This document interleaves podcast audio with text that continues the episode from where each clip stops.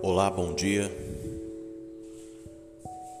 A palavra do Senhor disse que as misericórdias do Senhor se renovam a cada manhã.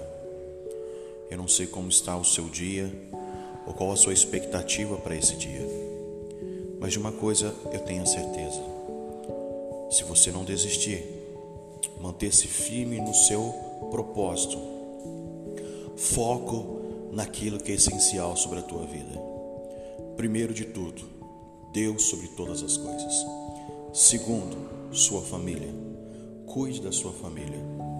Terceiro, cuide da sua vida pessoal. Entenda isso. Se essas três coisas estiverem alinhadas, sua vida com Deus, sua vida familiar e sua vida pessoal, você terá um excelente dia e não somente um dia, mas um mês maravilhoso, um ano cheio da presença do Senhor. Um bom dia para você.